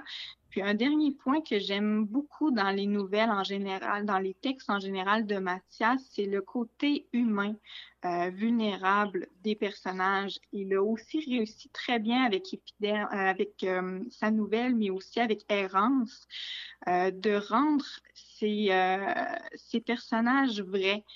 C'est pas des personnages qui sont parfaits, c'est pas des personnages qui euh, sont des héros, c'est toujours des personnages qui sont euh, réalistes dans leur qualité puis dans leurs défauts. Donc une très très belle nouvelle euh, de Mathia. Mathia, on va enchaîner avec un des textes que j'ai personnellement préféré parce qu'on a toujours des textes qui nous apostrophent plus que d'autres, celui de Jean-Paul Baumier. Oui, je voulais juste remercier énormément euh, Sofiane pour ses mots aussi sur Errance, ça m'a touché énormément. Là, sur Jean-Paul Baumier, mais euh, sa nouvelle, c'est même heure la semaine prochaine.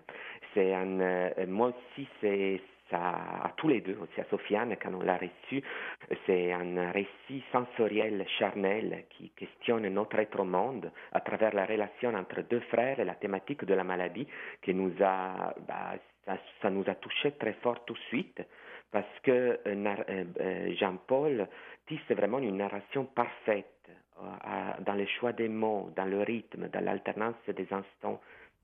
Et je dirais comme trois adjectifs cathartiques, puis précises, vraiment dans, dans la maîtrise littéraire, et puis aussi comme troisième adjectif harmonique. Il y a comme une mélodie des mots euh, littéraires qui s'installent du début à la fin du texte et qui tiennent toutes les, émotions qui nous fait vivre. Nicolas Giguère est chroniqueur au euh, Cochot Show. Il habite à Sherbrooke, alors il y, a, il y a toujours un petit intérêt supplémentaire lorsque celui-ci produit un texte, Sofiane. Oui, euh, donc euh, Nicolas Giguère signe euh, un texte qui se nomme Bourrelet, euh, qui aborde son rapport avec son corps et avec la nourriture et aussi le regard grossophobe des autres. La nouvelle en vers sert magnifiquement son propos. C'est presque comme une liste d'ingrédients. Donc, c'est vraiment impossible de rester indifférent ou indifférente face à son écriture directe intime et chargé par le sentiment de n'être rien d'autre que le corps qui l'habite. Nicolas Giguère a une écriture authentique qui est, vraiment très intime. Il y a un petit côté théâtral également dans sa manière de présenter euh, son texte. Puis, bien sûr, euh, on peut y trouver quand même une, critique sur la perception euh, des corps qui sont considérés hors normes par notre société. Donc, une très belle, un très beau texte, Bourrelet de Nicolas Giguère. Nous poursuivons notre analyse des textes dans le recueil Épiderme, publié chez Tête Première, avec Mathias, cette fois le texte de Marie-Ève Muller. Le texte Gain de Marie-Ève est une histoire à nos jours d'un greffe à l'oreille pour retrouver Louis. Mais en même temps, cette histoire évoque un monde dystopique où notre être serait manipulé et dominé par la machine et l'expérimentation scientifique. Euh, la grande réussite de la nouvelle de Marie-Ève est de représenter la transformation du quotidien le plus banal, mais peut-être le plus important de chaque personne par le biais de la perte d'une perception sensorielle. Euh, ça me faisait penser vraiment à, la littérature un peu minimaliste, un peu comme les, les nouvelles de Raymond Carver. Et je dirais trois comme adjectifs pour l'identifier, euh, pour la résumer ou donner l'envie de la lire, impressionniste, envoûtante et prémonitrice. Sofiane, parlez-moi maintenant du texte de Alain Beaulieu. Oui, Alain Beaulieu nous présente dans le pli de euh, Mon ventre. Une fois de plus, Alain nous fait découvrir une histoire parfaitement maîtrisée, au langage riche et sensible. Tu ne vivras pas vieille, lance la main à la narratrice prémonition qui lui rappellera la réminiscence de ses amours passés. C'est une façon de mettre en lumière l'éphémère de l'existence et les rencontres qui nous construisent. Euh, les trois euh, qualificatifs de la nouvelle d'Alain seraient pour moi tendre, nostalgique et vitalité dans le sens que euh, malgré euh, la maladie la, dans le, la, la, nouvelle, l'écriture d'Alain, elle est vivante et euh, nous fait voir justement ces côtés de la vie euh, plus que de la maladie. Et Mathia, Miruna Parco signe aussi un texte. Cette nouvelle, Miruna, euh, met en scène comme personnage, personnage narrateur ou narratrice, une chatte. Miruna nous montre indirectement, à travers un animal, l'un des grands défauts de notre humanité, euh, le besoin de dominer l'autre, le besoin que l'autre pense comme nous-mêmes pour se sentir bien. Et euh, j'avais mis comme qualitatif, adjectif terrible, euh, angoissante, mais en même temps intelligente, parce que Meirun a trouvé vraiment une manière, on ne s'identifie pas vraiment au chat, parce qu'on ne peut pas savoir comment un chat pense, mais de l'autre côté, il trouvait vraiment la bonne manière pour parler de l'humain et euh, des, malheureusement, une de ses défauts, le fait de, le besoin de, de se sentir bien, de posséder en quelque façon l'autre. Et, et c'est, je trouve que c'est vraiment euh, bien mené la nouvelle de Miruna. Dans ce recueil Épiderme, euh, chacun des euh, textes euh, est devancé d'un poème de Anne-Marie Desmeules. Et Sofiane, j'aimerais que vous me parliez en conclusion de ces poèmes. Les poèmes d'Anne-Marie sont un peu comme des respirations poétiques, une amorce sensible au texte du recueil. Elle, s'est inspirée des univers de chaque auteur et autrice euh, pour créer euh, ces petits poèmes. Puis, on retrouve vraiment la plume imagée qu'on connaît bien d'Anne-Marie, euh, où les mots coulent presque vivants, aussi bien liés au, à chacune des, euh, textes du, euh, du, recueil, mais aussi de façon autonome. On pourrait presque les prendre pour faire une suite séparée. Les, euh, poèmes d'Anne-Marie, pour moi, c'est comme des petites bulles lumineuses. On, retrouve, premièrement, il rythme vraiment bien le recueil, il se mélange vraiment bien au genre hybride qui parcourt l'entièreté euh, d'épiderme.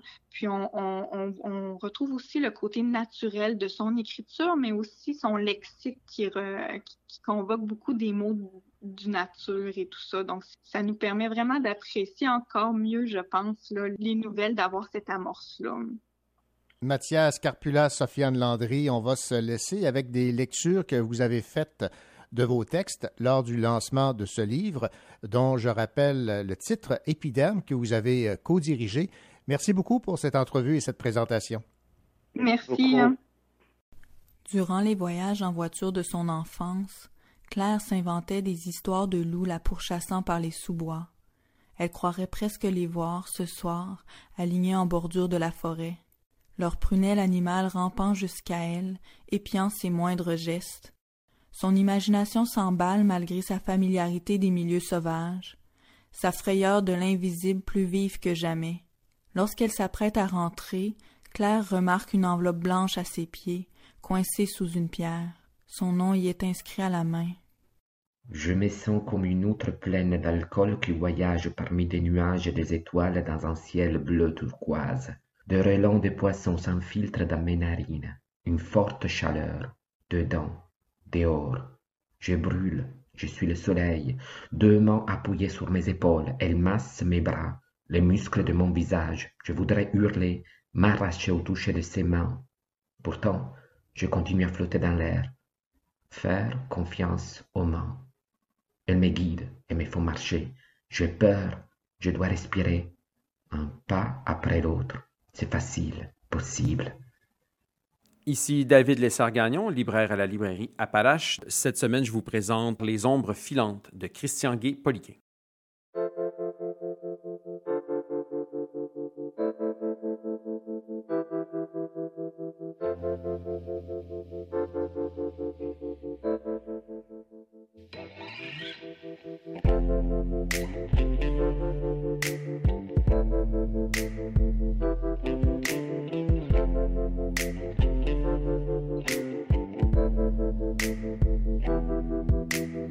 Plus j'en demande, plus les gens me parlent.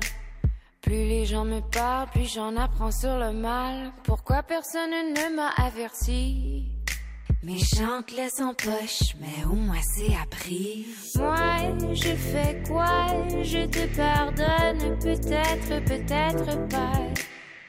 I won't fix it, I can't fix you.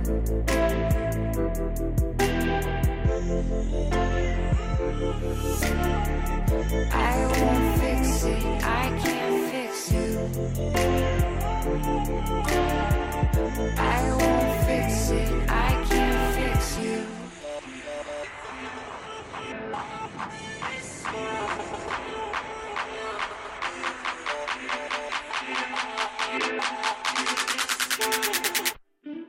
Plus j'en demande, plus les gens me parlent.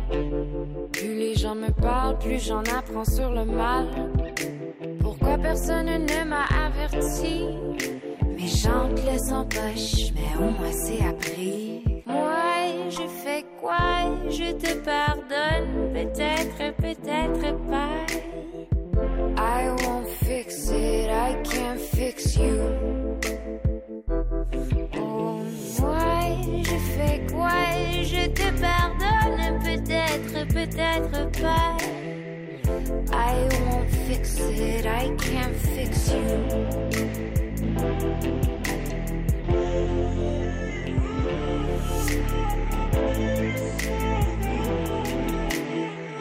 I won't fix it, I can't fix you. I can't fix you. You told me you were good, boy, you were good. Had me on your hook. I had you covered, but it's all out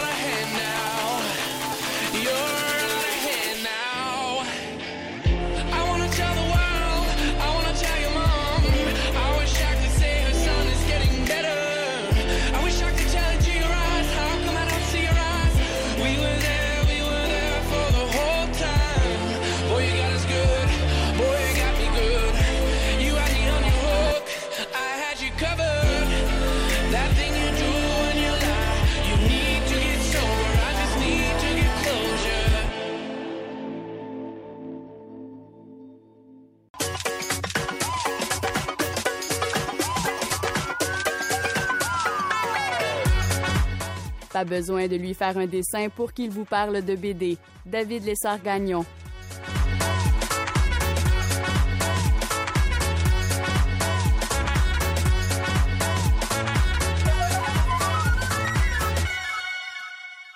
Bonjour David. David, cette semaine, vous vous êtes intéressé à la plus récente publication de Christian Gay-Poliquin aux éditions de La Peuplade, qui se veut en quelque sorte une suite à ses romans précédents avec un personnage principal.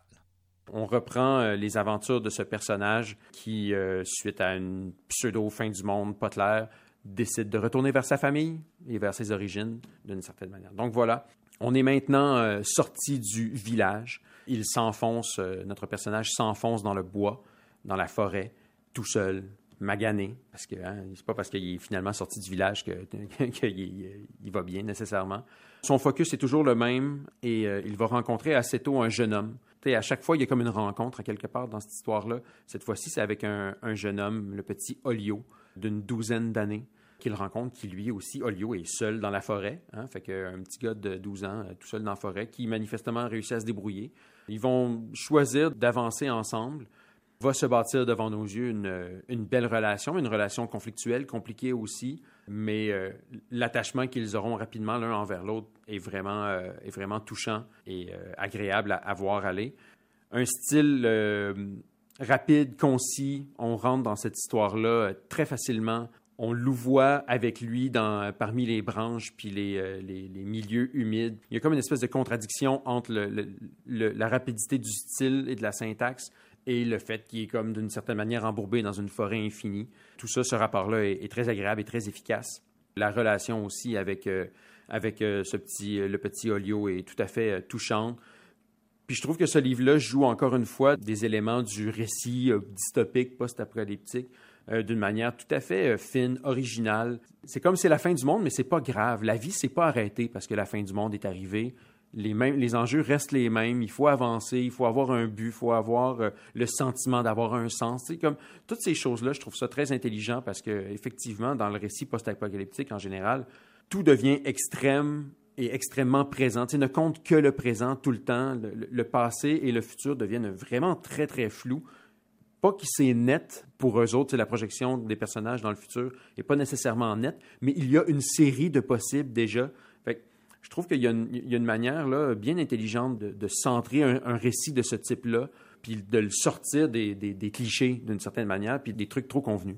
David Lessard-Gagnon, libraire à la librairie Appalache au centre-ville de Sherbrooke. Les ombres filantes de Christian Gay-Poliquin aux éditions La Peuplade. Merci, David. Ça m'a fait plaisir.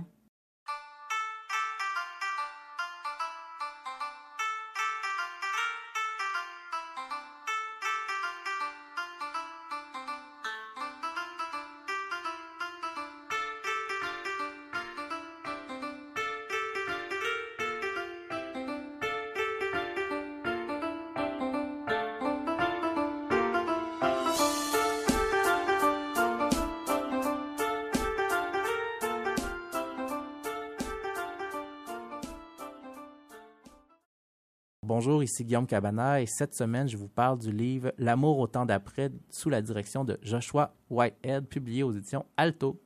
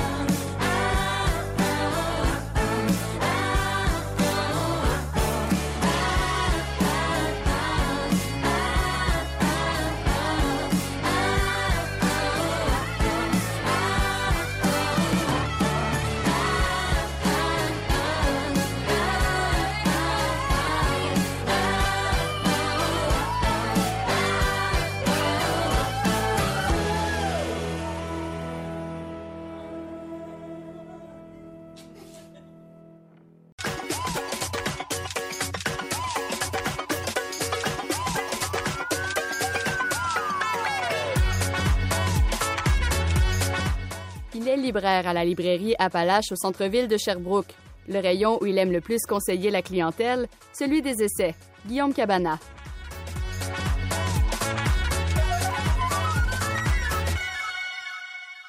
Bonjour Guillaume. Bonjour. Guillaume, on parle de plus en plus, ou on s'intéresse de plus en plus à la littérature euh, autochtone, et on a ici euh, un bel exemple. C'est un recueil de nouvelles publié chez euh, Alto, sous la direction de Joshua Whitehead, et il a pour titre ce recueil de nouvelles L'amour au temps d'après. Vous m'avez dit avant d'entrer en onde que vous avez vraiment beaucoup aimé ce, ce recueil, qui se veut en fait un recueil de nouvelles de science-fiction dite euh, bispirituelle et indigiqueer. Oui. Wow.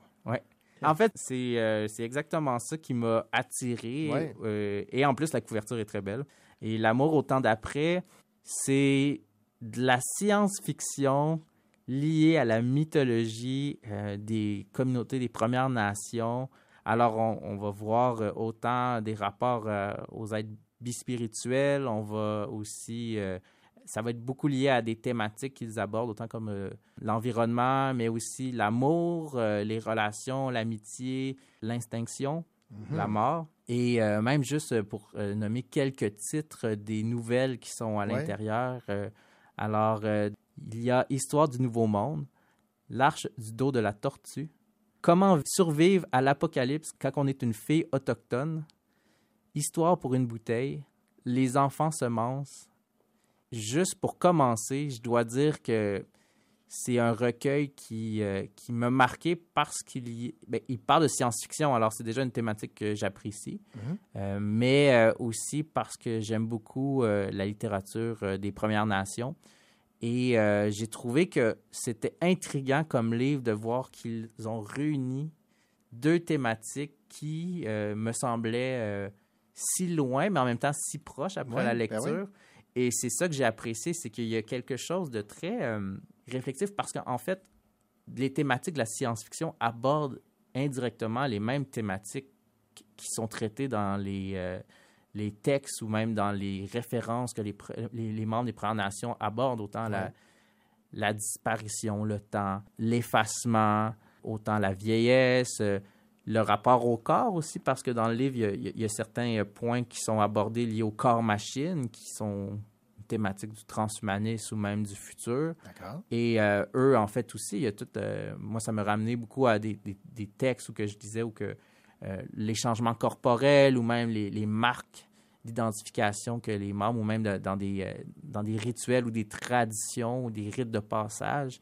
Alors, le, le changement lié à, au visuel, lié aussi à la décoration du corps, qui est lié aux Premières Nations, il l'a aussi dans le livre à certains points par rapport au futur. Alors, c'est ça qui est intéressant. Et euh, dans certaines histoires aussi, on va retrouver euh, des animaux qui sont en fait euh, importants pour leur culture, mais qui ont été modifiés parce que la nouvelle traite, par exemple, de des êtres, des rats géants, des rats humains, en fait, qui sont pris dans des certaines circonstances, je pourrais dire, qui sont liées à la science-fiction, mais qui ont un rapport aussi au monde euh, des animaux que les Premières Nations respectent beaucoup. Alors, c'est ça que j'aime à travers le, ce, ce livre de nouvelles-là. C'est toute cette espèce de magie-là qui qu'ils ont été capables de créer. Et en premier lieu, je dois dire que même le, le recueil, c'est nommé au début du, du livre par Joshua Whitehead. Il y, a, il y a la raison pourquoi ils ont créé ce recueil-là, parce que ça a été écrit récemment. Et de qu'est-ce que je comprends, c'est écrit durant la pandémie. Et euh, je me permets de lire un, un passage qui explique leur écriture. Alors qu'au départ, ce projet se voulait axer sur les dystopies, nous avons décidé, au terme des conversations approfondies, de lui faire prendre un virage à la fois queer et utopique, ce qui, à mon avis, introduisait un important changement d'orientation politique dans notre réflexion sur les aspects temporels des façons autochtones d'être bispirituels, queer, trans et non-binaires. Car comme nous le savons, nous avons déjà survécu à l'apocalypse. Ce présent-ci, ici maintenant, est marqué du sceau de la dystopie. Y a-t-il meilleure façon d'imaginer la survivance que d'envisager des manières de nous épanouir, animés d'une joie exubérante, plutôt que de subsister à peine? Et c'est ça, en fait, qui m'a marqué dans l'introduction, c'est, c'est tout ce, ce rapport-là ou qu'ils nomment qu'ils font partie de, des traditions, des, des histoires d'effacement que leur culture a été brimée, on les a meurtris, on les a effacés, Mhm.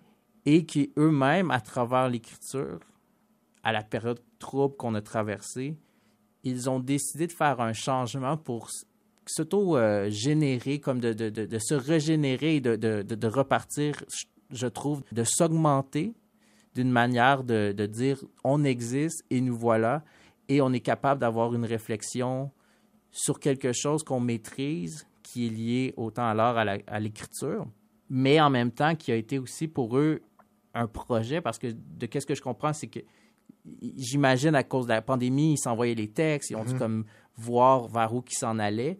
Mais c'est ça, en fait, c'est qu'ils parlent de la fin du monde dans le livre sans l'aborder d'un point de vue que, dramatique ou comme, ou comme on, on- le croit que la fin du monde va arriver parce que avec la pandémie, mais aussi avec la maladie, avec euh, les guerres, avec ce qui, frappe le monde d'aujourd'hui. Euh, moi, qu'est-ce qui m'a beaucoup marqué aussi lié à ça, c'est qu'ils nomment aussi que leur rapport au monde, l'ancien monde et le nouveau monde, c'est le même qu'ils l'abordent aussi dans plusieurs nouvelles, c'est la même chose. Ces membres-là, de ces communautés-là, ont un regard déjà clair et assumé sur le, monde qui se meurt, mais aussi le nouveau monde qui peut exister. Et beaucoup de nouvelles du livre m'ont marqué parce que ça me ramenait aussi à d'autres textes que j'avais lus sur euh, euh, des, ben, des romans, en fait, des Premières Nations et qui abordent cette question-là du renouveau, en fait, du retour, même en des moments de catastrophe, à se re-questionner, se repositionner pour regarder, être visionnaire, en fait. Puis c'est ça, en fait, que j'ai apprécié du livre, c'est cette espèce de d'altérité-là qu'ils ont voulu aller chercher par l'écriture. Alors, euh, c'est un livre marquant, là. Mhm. et euh, je pense que pour beaucoup, ça pourrait être intéressant d'aborder ce, ce titre-là et de voir qu'il y, a- qu'il y a quelque chose de très agréable là, à découvrir. là. Bon, souvent, dans un recueil de nouvelles, il y a certains textes qui euh, nous frappent plus, qu'on apprécie plus, qu'on comprend mieux euh, Mhm. également. Est-ce que c'est la, la- la grande majorité des textes sont euh, euh, égaux dans le sens où vous avez eu autant de plaisir à, à- à lire chacune des nouvelles? Euh, oui, en fait, euh, oui, parce que, étant donné que c'est des, euh, des nouvelles de science-fiction ou liées à l'utopie, Mhm. certains titres, c'est sûr que l'écriture est différente, puis on, on s'entend aussi, il y, a, il y a de la traduction aussi, Ouais. mais les thématiques qui sont abordées, autant l'environnement, ou même, par exemple, la nouvelle avec les enfants semences, il y, a, il y a tout le temps quelque chose de rafraîchissant, même de nouveau, et les références qu'ils ont faites dans certains textes à leur mythologie ou même à des thèmes ou même à- au langage Oui. euh, ou euh, à certains points liés à, à leur histoire. Euh, c'est ça que j'ai trouvé intéressant parce qu'il y a des moments, j'allais voir sur mon ordinateur quelle est cette, cette thématique-là ou ce terme-là qu'il applique. Dans, à- alors, c'est pour ça que je dis que c'est assez fourni, c'est dense. C'est ça qui est intéressant, c'est que je pense qu'ils sont tous égaux dans le sens qu'ils ont tout le côté créatif. Chaque nouvelle a cette, espèce de sensibilité-là. Et euh, pour ça, je pense que le, recueil gagne euh, haut la main, quelque chose d'intéressant à découvrir, puis aussi de, nouveau, en fait.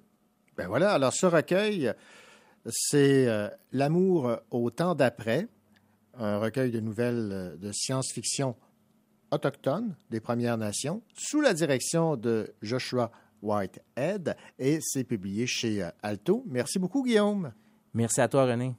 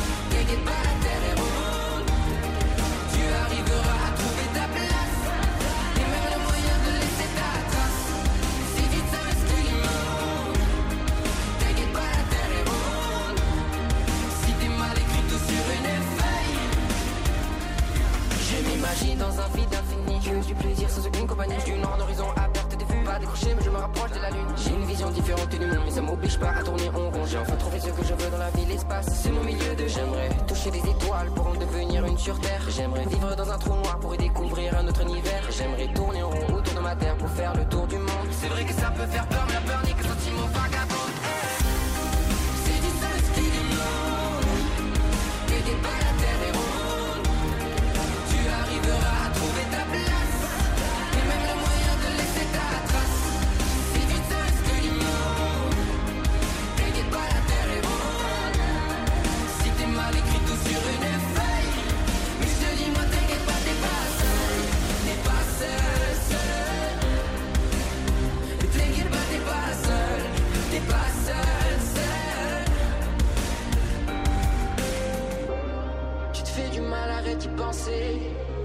T'es pas seul, faut plus y penser. Relève-toi, arrête de penser. T'es pas seul, t'es pas seul. Tu te fais du mal, arrête d'y penser. T'es pas seul, faut plus y penser. Relève-toi, arrête de penser. T'es pas seul,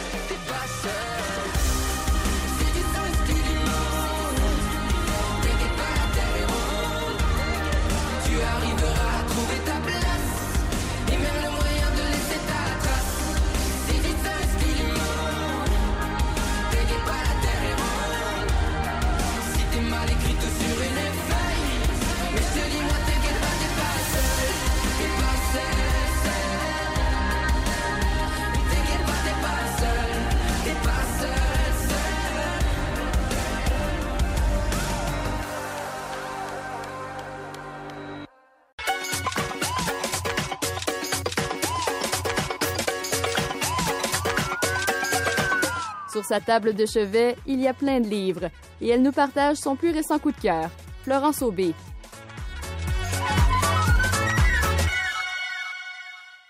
Bonjour Florence. Bonjour René. Florence, êtes-vous du genre euh, aventurière, partir pour l'inconnu? Oui, un petit peu l'inconnu, mais connu aussi. Euh, je crois que je préfère un peu toujours savoir où je m'en vais, mais, mais on a toutes nos préférences. Ben voilà, c'est ça. En fait, si je vous ai posé la question, euh, Florence, c'est que Benoît Picard, dans son roman chez Urtubise, qui a pour titre Aller simple pour euh, l'inconnu, nous fait rencontrer euh, des personnages féminins qui euh, ont décidé là, finalement de partir pour l'inconnu. Oui, le titre parle pour lui-même. En fait, c'est un premier roman pour Benoît Picard, qui est un auteur qui s'agence tout à fait avec les cordes des éditions Ortubise. Il y a une plume fraîche, légère, puis il nous transporte vraiment dans un univers de voyage et de découverte. Puis Aller simple pour l'inconnu, c'est l'histoire de Rosalie, une jeune femme dans la fin vingtaine qui démissionne de son emploi du temps, puis qui décide de partir en voyage et de faire le tour du monde. Elle n'est pas heureuse, alors sur un coup de tête, elle décide de vouloir commencer à l'être. Puis oui, elle veut découvrir des nouveaux pays, mais ça devient très clair qu'elle souhaite se découvrir elle aussi.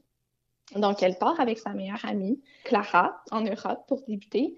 Puis, elle se rendra ensuite en Asie où elle va faire plusieurs belles rencontres euh, d'amis dans des hostels, dont celle de Liam, qui est une de ces rencontres qui va la suivre très longtemps, autant physiquement que psychologiquement. D'accord. Euh, Il y a un peu d'amour, mais il y a tout ça. Puis c'est écrit sur la quatrième de couverture que Rosalie va chercher en elle des réponses. Puis je crois qu'au final, elle a trouvé bien plus que de simples réponses. Il y a plusieurs rebondissements aussi dans l'histoire, ce qui rend la lecture assez facile parce qu'on veut aller jusqu'au bout des intrigues, on veut connaître la fin.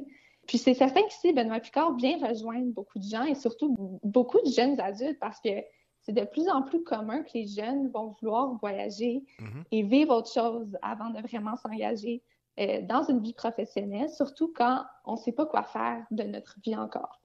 Alors, je crois que Benoît Picard avait un public cible en tête en écrivant son premier roman, puis il a très bien réussi, selon moi, à lui plaire. En tout cas, moi, il m'a plu. En bref, euh, j'ai vraiment trouvé ça super léger et plaisant à lire.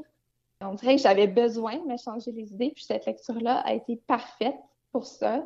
Lire sur le voyage de Rosalie, ça rappelle des souvenirs et des rencontres qu'on fait ailleurs dans le monde quand on explore, ce qui nous amène un peu de soleil.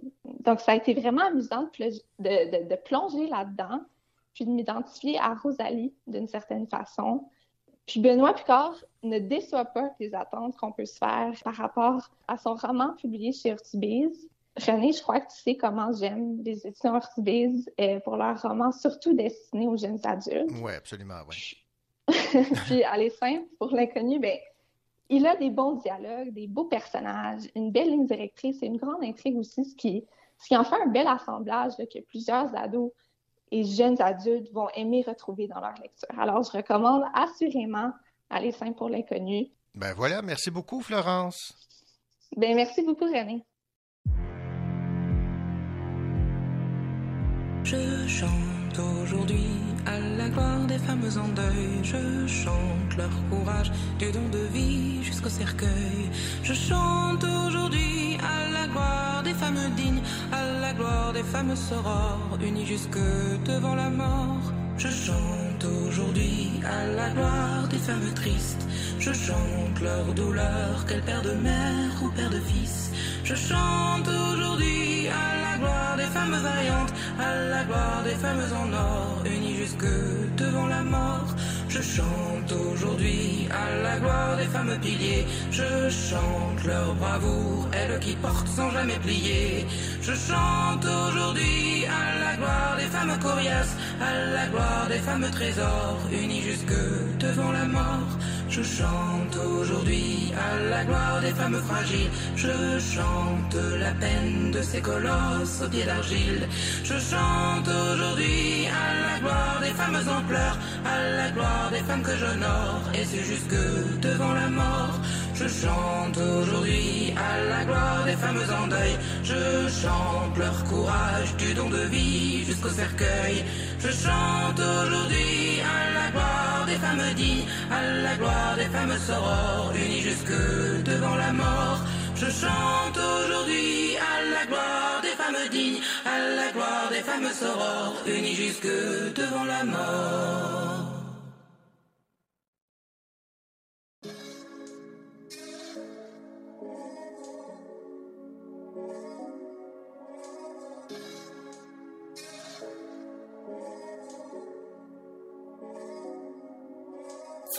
روحي في غربة بيا زعفة ولا وش سبا وين الشمس اللي كنت منها نتخبى؟ الوقت هنا يفوت يطير.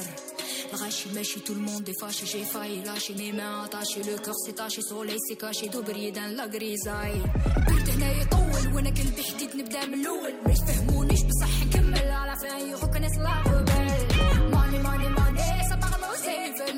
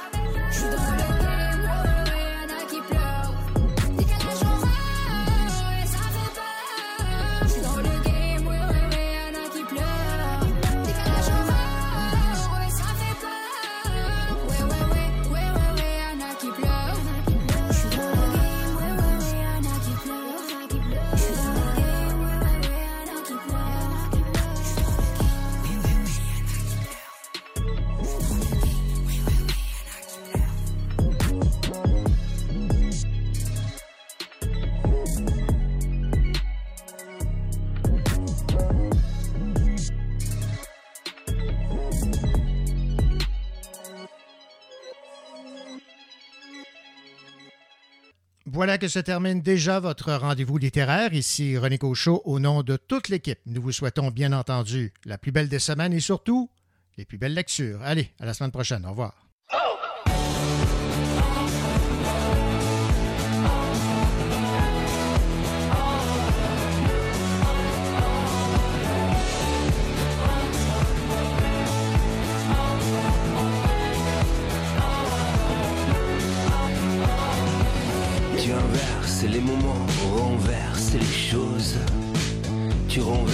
les moments, inverses les choses. Tu ne connais plus le nom des fleurs du jardin. Tu ne connais plus le nom des fleurs. Tu te rappelais pourtant de tout.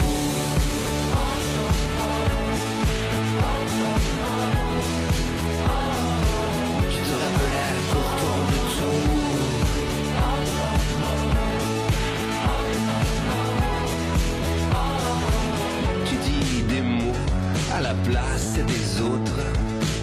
Tu dis pourquoi sans même dire un mot. Tu ne connais plus le nom des fleurs du jardin. Tu ne connais plus le nom des fleurs. Tu te rappelais pourtant de tout.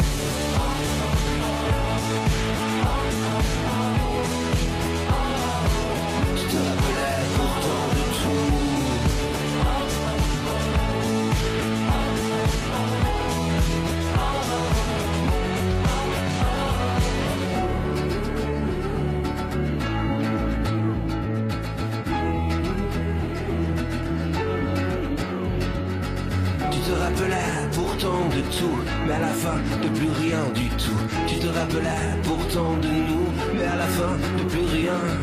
De nous, tu te rappelais de tout, mais à la fin de plus rien du tout. Tu te rappelais pourtant de nous, mais à la fin de